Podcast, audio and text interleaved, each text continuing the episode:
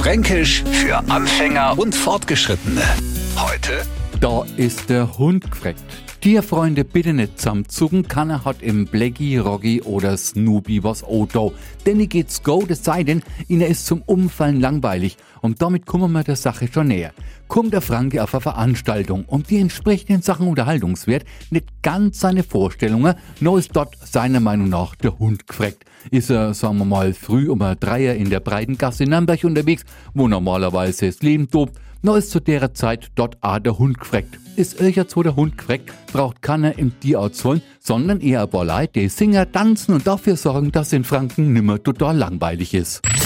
Fränkisch für Anfänger und Fortgeschrittene. Täglich neu auf Radio F und alle Folgen als Podcast auf radiof.de.